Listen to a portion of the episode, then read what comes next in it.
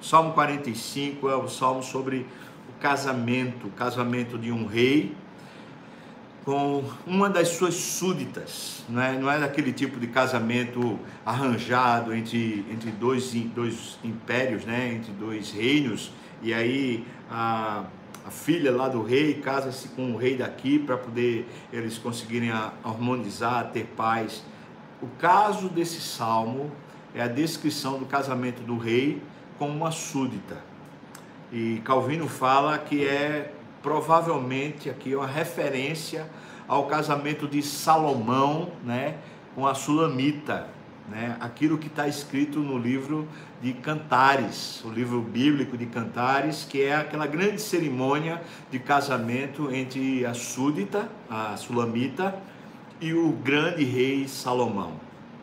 E esse salmo, a gente não sabe ao certo quem foi que escreveu, é, é dito que foram os filhos de Corá. Mais uma vez, falo para você: os filhos de Corá são uma família de levitas, portanto, o tempo não é preciso em que eles escreveram isso e acredita-se que seja justamente nessa época, na época do reino do Salomão. É, em sendo assim, a gente entende mais, mais ou menos o que é que está escrito. Esse salmo está traduzido para o português né, um português um pouco mais arcaico e algumas construções que estão aqui de frases, para a gente às vezes fica mais complicado se a gente não estiver entendendo muito bem o contexto. Então, o contexto é esse, uma cerimônia de casamento, é, o rei, no caso, é um, um, um senhor, um homem que tem muito poder, muita riqueza, e a mulher é uma desfavorecida, uma noiva desprestigiada, que foi agraciada com o olhar do rei, que resolveu trazê-la para o palácio, trazê-la para fazer dela uma rainha, né?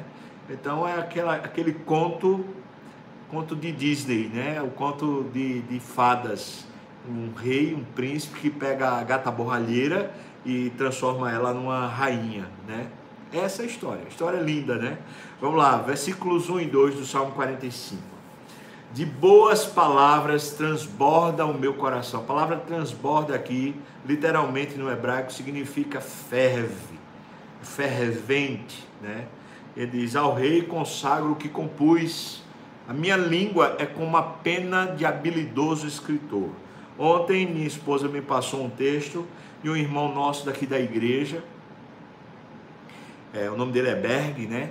Berg faz parte do grupo pequeno lá da, de lá de casa e Berg compôs uma poesia agora nesse período de, de quarentena, uma poesia sobre amém, sobre o amém. E ele, o texto fala sobre dizer amém a Deus, acreditando que Deus é bom e que faz todas as coisas corretas.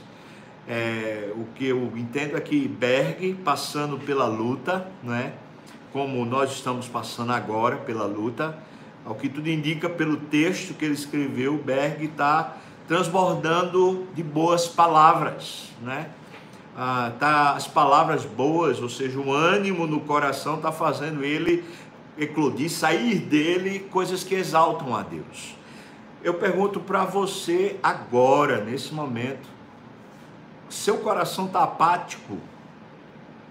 o seu coração está fervendo, dizendo: Eu quero é glorificar a Deus, eu quero é falar bem, muito bem dos atos de Deus, da grandeza de Deus, do, da excelência do meu Deus. Como é que você está?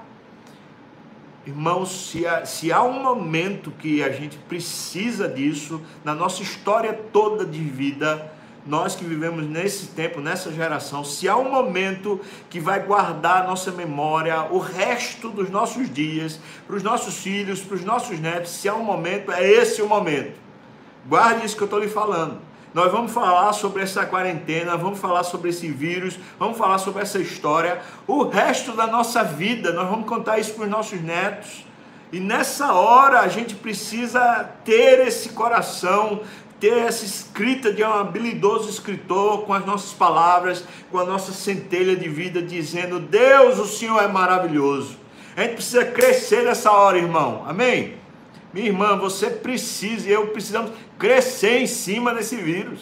A gente precisa ir para cima, em vez da gente recuar. Você está desanimado, no nome de Jesus, clame, jejue, busque a Deus. Essa, essa semana foi uma semana de jejum para o coração pegar fogo de novo, aquecer. A gente não está na hora de retroceder, pelo contrário, está na hora de avançar. Não estou falando para a gente desobedecer a autoridade, não, mas a gente aquecer o coração, não se, se acabrunhar, ficar, ficar sorumbático dentro de casa, se diminuir. Vamos crescer, amém? Você topa isso? Vamos pegar fogo e a gente pega fogo olhando para Deus, a gente pega fogo acreditando em Deus. Tem coisa boa no meio do, do caos, no meio da situação ruim, tem coisa muito boa acontecendo. Versículo 2 ele diz: Tu és o mais formoso dos filhos dos homens. Falando do Rei da Glória, né? É claro que a expressão aqui é, é relativa a Salomão né, como um grande rei, tu és o mais formoso dos filhos dos homens. Nos teus lábios se extravasou a graça, por isso Deus te abençoou para sempre. Está falando de Jesus Cristo, por mais que estivesse falando de Salomão, mas é uma menção a Jesus Cristo, falando que ele é o mais formoso. Ele é o rei da glória, e esse rei da glória foi e tem os lábios perfeitos, onde extravasa a graça, né? É, a, a, boca de Jesus, a palavra de Jesus enche a nossa alma de, de fôlego, de, de vigor, de bênção. Então, ele é isso. Versículos 3 a 5 está tá dizendo assim: se prepare para o casamento, é mais ou menos isso. Ele diz: cinge a espada no teu flanco, herói. Cinge a tua glória e a tua majestade, ou seja, se vista para a cerimônia de casamento Coloque aí as suas condecorações e coloque o brilho, todo o status que você tem para a hora da, das núpcias, para a hora do casamento. E nessa majestade, cavalga prosperamente pela causa da verdade e da justiça. Venha vestido de rei, né, com justiça e com verdade para nos abençoar. A tua destra te ensinará proezas as tuas setas são agudas, penetra o coração dos inimigos do rei. Os povos caem submissos a ti. Aleluia! Você já está dizendo: se vista das suas vitórias, se, se cinja da sua glória, da sua sabedoria e graça para comparecer no casamento. É, é, é, lindo isso, porque tem muita teologia aqui dentro de, dessa, dessas palavras. Está falando que para Jesus casar conosco, a igreja, ele precisou se vestir de graça, ao mesmo tempo da sua majestade, porque ele está tornando aqueles que são meros súditos, aqueles que são apenas servos, está tornando-os em rainhas, ou pelo menos fazem parte agora da família real. Nós somos esses que fomos tirados né, do, do de lama, fomos tirados do império das trevas éramos súditos do diabo e o Senhor nos resgatou, colocando a gente para casar com o filho dele. Então está dizendo, ele vem para casar vestido, né, nos seus trajes reais, com toda a sua glória, com todo o seu poder e as suas vitórias vêm junto para onde a gente está casando. Ou seja, preste atenção nisso. Você e eu, nós somos prometidos, somos a noiva de Cristo, então nós somos comprometidos com esse casamento que está tirando a gente do estado que a gente se encontrava, de miséria, para colocar-nos no estado de graça, de, de bênção. Isso é tremendo. Versículos 6 e 7. O teu trono, ó Deus, é para todos sempre, cetro de equidade é o cetro do teu reino, ou seja, um cetro de justiça de coisa reta é o cetro do teu reino. Amas a justiça e odeias a iniquidade. Por isso, Deus, o teu Deus, te ungiu com óleo de alegria, como a nenhum dos teus companheiros. Está falando que Deus, o nosso Deus, ungiu ao seu filho com esse óleo de alegria, e é por isso que Jesus fez o que fez em troca da alegria que lhe estava proposta. Deixa eu explicar melhor. Está lá escrito em Hebreus, né? Que Jesus suportou a ignomínia, a vergonha, a opressão, a cruz. Ele suportou em troca da alegria que lhe estava proposta. Está aqui. Esse Deus que ama a justiça para nos resgatar do, nosso estado de miséria, né, do, da nossa incompatibilidade com a realeza, ele para nos resgatar disso, ele tinha que nos tornar dignos. E é, e é isso que ele faz, né?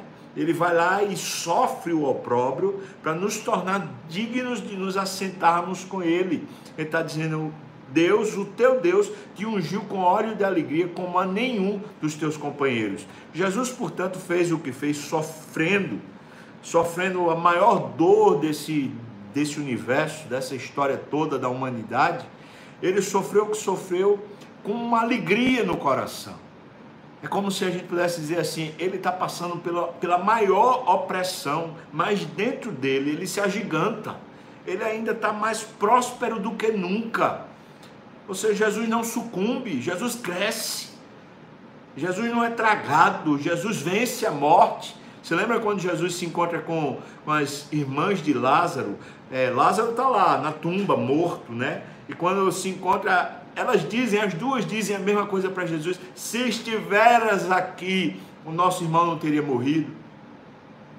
O que é que Jesus diz para elas? Jesus diz: Eu sou a ressurreição e a vida. Jesus cresce em cima do problema e toda vez que nós estamos olhando para Ele, o nosso coração cresce junto no meio do problema, em vez da gente sucumbir. Né? Versículos 8, 9 e 10. Aí ele fala: Todas as tuas vestes recebem mirra, aloés e cássia. Interessante, né? Que, que uma outra versão fala que o cheiro da montanha, né? o cheiro da, da, das montanhas, do verde das montanhas, dos aromas da montanha, tomaram as tuas vestes. Né? As tuas vestes recendem né? o, o cheiro, então o Senhor vê o cheiroso. Isso, isso é um significado espiritual muito grande, ou seja, é uma limpeza e junto com a limpeza um, um significado da gente é, encontrar um bom ambiente você já entrou num lugar cheiroso, né? Uma experiência bem particular. Primeira vez que eu, que eu fui para os Estados Unidos, né?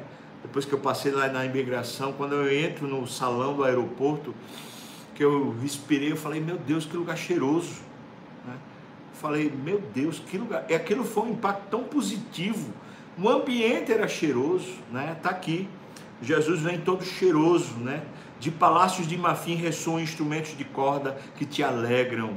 A, a, cerimônia está tá pronta para o casamento. Filhas de reis se encontram entre as, tuas, entre as tuas damas de honra. À tua direita está a rainha adornada de ouro finíssimo de Ofir. O casamento está pronto e a noiva foi também adornada como uma rainha. E agora estão também as, como é que ele chama aqui, as, as damas de honra estão participando, ou seja, todo o cenário está pronto. Versículo 10: Ouve, filha, vê, dá atenção, esquece o teu povo e a casa de teu pai. Esquece a vida que você tinha antes. Agora você está se casando com o rei, você tem uma nova vida para usufruir. Então, versículo 10: Então o rei cobiçará a tua formosura, pois ele é o teu Senhor. Inclina-te perante ele. Está na hora do casamento, está na hora de celebrar agora esse, esse pacto, essa aliança. Então você se rende, esquece o que para trás fica e você se rende. A ti virá a filha de Tiro trazendo donativos. Interessante que Tiro é, é a capital da Filístia, né? Da, da, da do, desculpa, da Filístia não, é ao, ao, norte de Israel, né? Então, em Tiro estava justamente a Jezabel e aquelas é, sacerdotisas de Baal e de outros deuses. Está dizendo que os ímpios, nas suas riquezas, vão, vão se curvar diante dessa celebração de casamento, né? Os mais ricos do povo te pedirão favores. A posição que a gente passa Pai em Cristo é uma posição privilegiada. Vou lembrar aqui um episódio muito interessante que aconteceu recentemente. Um, um irmão, amigo nosso aqui da igreja, né? É, no seu trabalho, nos seus afazeres lá, lida com pessoas muito ricas, pessoas muito prósperas. E alguns casos, pessoas que são ateias mesmo, elas não creem que Deus existe. E, e uma, uma dessas pessoas é, pediu né, para o nosso amigo aqui, um amigo da igreja, pediu assim: Olha, por favor, interceda ao seu Deus por mim, porque eu não creio em Deus. Mas já que você crê, então interceda por mim. Acho que é mais ou menos isso. É nessa hora que a igreja se agiganta. Ou seja, as pessoas que não têm Deus, o que é está tá acontecendo com elas? Não resta expectativa boa elas só estão pensando no caos. Eu e você estamos casando com o rei. A nossa vida está garantida. A gente tem certeza de que o bem nos virá.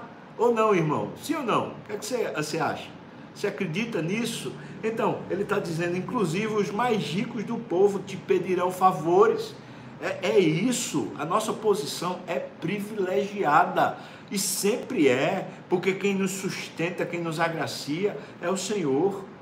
Versículo 13: toda formosura é a filha do rei no interior do palácio. A sua vestidura é recamada de ouro. Aqui, essa expressão filha do rei fica complicado para a gente na língua portuguesa, porque essa expressão aqui quer dizer que é a noiva que vai se preparar para casar com o rei ela é uma súdita, e a expressão filha do rei quer dizer súdita do rei, né? Então está dizendo a formosura, tá, é mais ou menos isso. No interior do palácio, compareceu perante o rei a noiva toda linda, pronta para o casamento, né? A sua vestidura, sua veste está toda repleta de dourado, né? Está toda cheia de ouro. Versículo 14 em roupagens bordadas, conduzem-na perante o rei. Então, as virgens, suas companheiras que a seguem, serão trazidas à sua presença. Está na hora do casamento, da celebração, e, e, e, todo o cerimonial é pomposo, é lindo, é, é coisa que a gente vê em filme, né? Aquela beleza toda. Versículo 15 serão dirigidas com alegria e regozijo, entrarão no palácio do rei. Então vai, vai ter as, as músicas, vai ter toda aquela cerimônia pomposa do casamento e a gente está lá vestido como adornado com ouro, né? Todo todo preparado para o casamento, para essa beleza. Versículos 16 e 17 diz: Em vez de teus pais serão teus filhos, os quais farás príncipes por toda a terra. Mais uma vez, aqui a expressão não nos ajuda no nosso português, porque a ideia principal aqui é que o, o rei e a rainha agora se tornarão pais e terão filhos. Né? Eles agora eles estão, estão entrando nas núpcias, agora eles vão constituir uma família, então está dizendo que Cristo com a igreja terá filhos. E quais são os filhos? São os filhos da fé. Né? Então, os quais farás príncipes por toda a terra, ou seja, a educação do rei e da rainha aos seus filhos é, é dentro do palácio, é como um príncipe. A, a ideia espiritual toda, numa ideia linda espiritual, que é o que?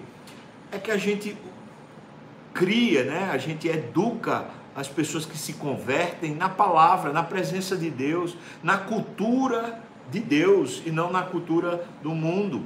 Ou não? Não é isso que acontece? Sendo assim, ele está dizendo que o que acontece nesse casamento é que os filhos são, são discipulados, são conduzidos até a presença do Senhor. E o versículo 17: O teu nome eu o farei celebrado de geração a geração, e assim os povos te louvarão para todo sempre. O nome do Senhor, né, será celebrado de geração em geração, e assim os povos louvarão o nome desse príncipe do Senhor Jesus para todo sempre. Amém. Sabe uma coisa que eu acho maravilhosa? É que essa ideia do casamento, se fosse, por exemplo, pensa aqui comigo, se fosse seu filho, sua filha casando, se fosse mesmo você casando, como é que você estaria no dia do casamento? Tomado de felicidade. Pois a ideia aqui está dizendo é que está na hora da gente se aprontar para o casamento e a gente ficar tomado de felicidade. Eu quero ler esse salmo agora, rapidamente, só fazer a leitura, numa outra versão, para você entender o que a gente acabou de, de ouvir uma versão um pouco mais simples, tá? Diz assim: Meu coração rompe as próprias barreiras, transbordando beleza e bondade. eu o derramo num poema para o rei, fazendo um rio de palavras. Você é o mais formoso dos homens, cada palavra dos seus lábios é graça pura. E Deus o abençoou, abençoou muito.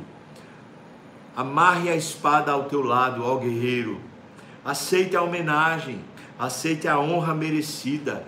Cavalgue majestosamente pela verdade, cavalgue triunfantemente pelo justo e humilde. As tuas instruções são um clarão na escuridão. Você atira flechas pontiagudas no coração dos inimigos do rei e eles caem na poeira derrotados. Seu trono é o trono de Deus para sempre e sempre. O cetro do seu governo mede o viver correto. Você ama o que é certo e detesta o que é errado.